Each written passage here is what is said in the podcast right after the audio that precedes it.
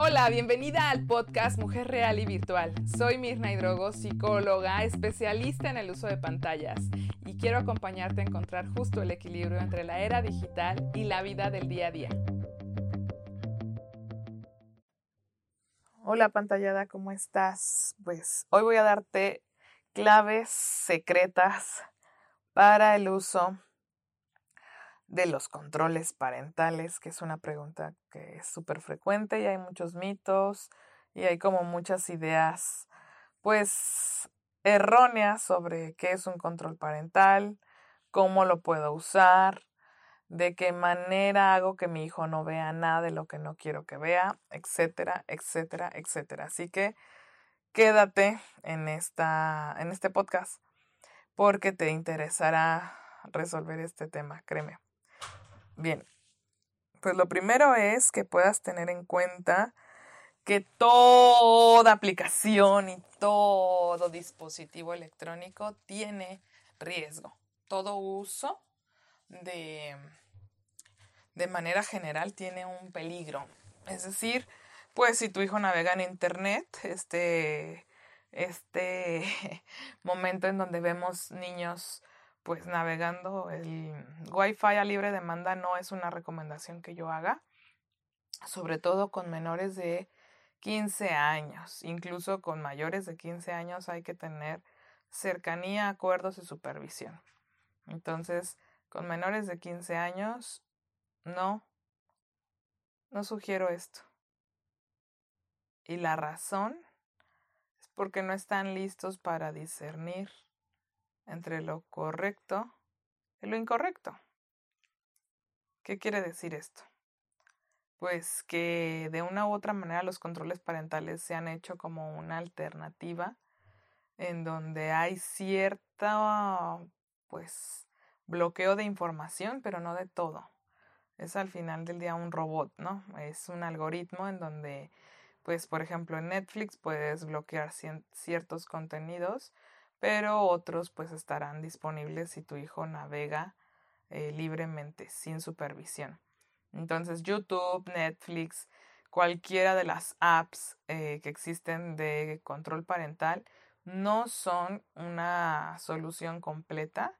Pueden ser un apoyo, sí, pero lo primero es que sepas que están hechos para eso, para apoyar, pero no sustituyen tu supervisión, tu guía, tu acompañamiento.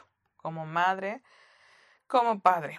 Entonces, lo primero es que es pues una herramienta que puede ayudar, pero no sustituye esto, tu presencia.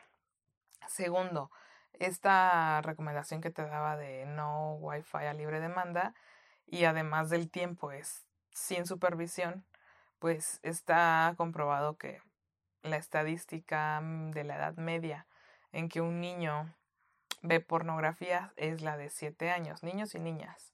Entonces, realmente es porque estuvieron solos. No creo que tú quieras mostrarle a tu hijo de siete años o de una edad similar pornografía, ¿cierto? Entonces, los controles parentales, pues, repito, son una, un filtro, una red, una manera de candados, pero que no son ni exactos ni 100% seguros.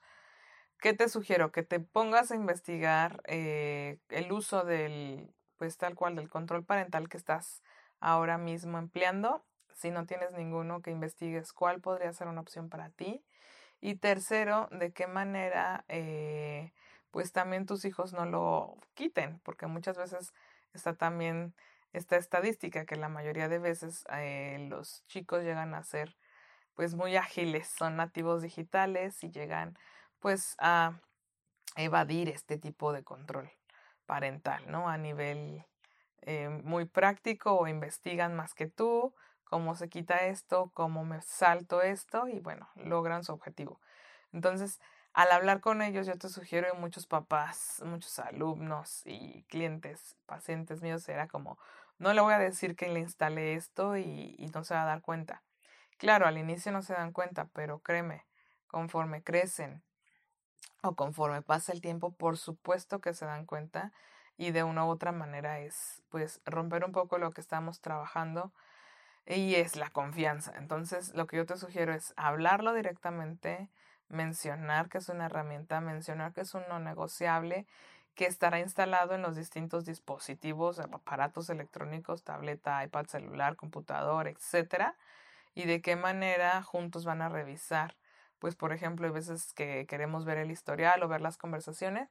Ese es otro tipo de control parental. De qué manera yo periódicamente, sin avisarle a mi hijo, me acerco para que hagamos una revisión juntos. Es decir, no le digo el día que vamos a revisar los historiales, pero sí lo hago con él.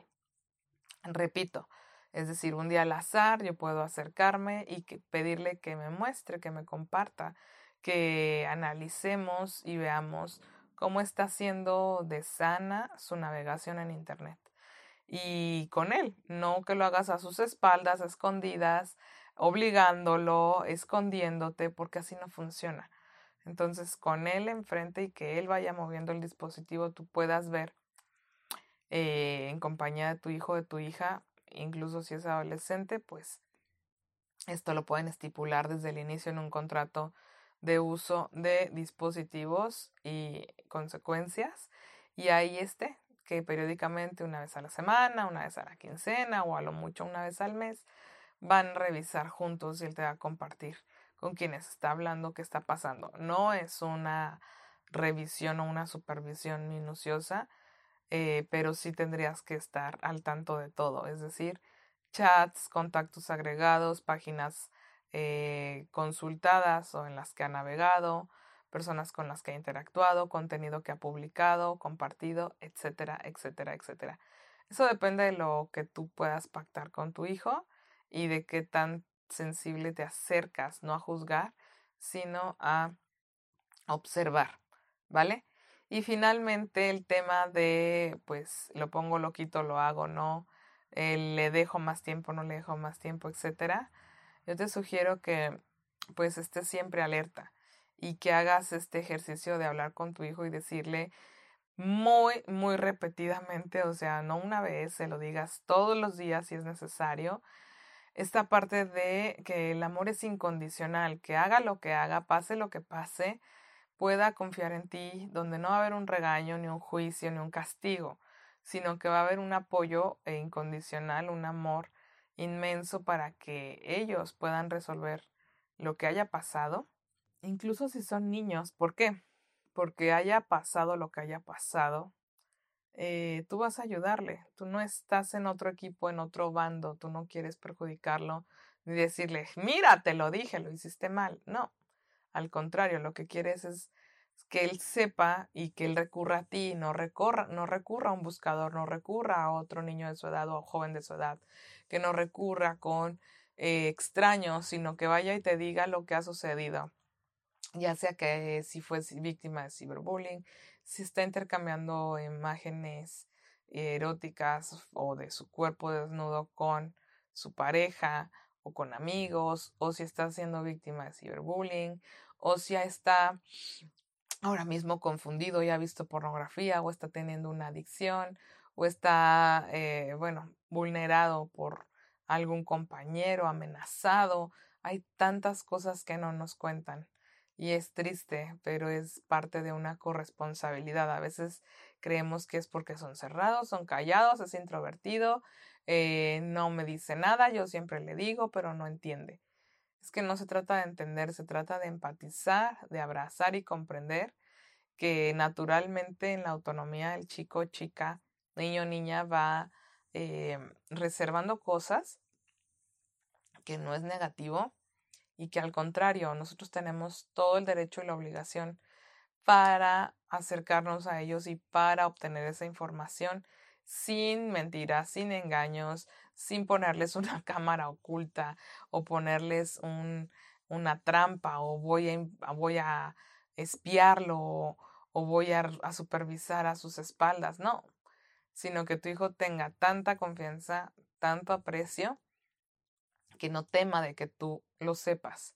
Los chicos no dicen la verdad y esconden cosas y esconden todo porque tienen miedo a la reacción que vamos a tener. Tienen miedo al castigo, tienen miedo al juicio, tienen miedo al grito, tienen miedo a la crítica. Pero cuando nosotros somos transparentes y hay un error y acompañamos a que resuelva y pues no hay un juicio, no hay un te lo dije. Realmente en ese lugar pues lo que vamos a encontrar es apertura, diálogo, negociación, conocer sus secretos más íntimos y sobre todo pues el ser un apoyo y no una limitante para ellos. Así que pues recapitulando, recuerda esto, investiga, llévate de tarea conocer a fondo pros y contras de los controles parentales en cualquiera de las eh, aplicaciones o espacios, redes sociales, todo, todo tiene cierto espacio de control parental. Segundo, que puedas saber que no, no basta con poner un control parental, hay que usarlo como una herramienta y acompañar a nuestros chicos. Y tercero, pues que hablemos con ellos sobre el amor, la confianza, los valores que tú quieres inculcar en ellos, pero siendo siempre eh, paciente, eh, están para equivocarse, esta es la edad, y también sobre todo estando muy presente y muy alerta para prevenir y acompañar en las etapas dentro de esta era digital que están pasando todos los días. Así que cuéntame de qué tema te gustaría que hable en los siguientes podcasts contigo, apantallada. Me encanta que me compartas, me escribas y pues te mando muchos besos y abrazos reales virtuales. Nos vemos la siguiente semana. Chao. Gracias por escuchar este podcast. Para ayudar a más familias a transformar sus vínculos y sumarse a esta era digital, compártelo. Y te veo en Facebook, Instagram y YouTube. Abrazos virtuales.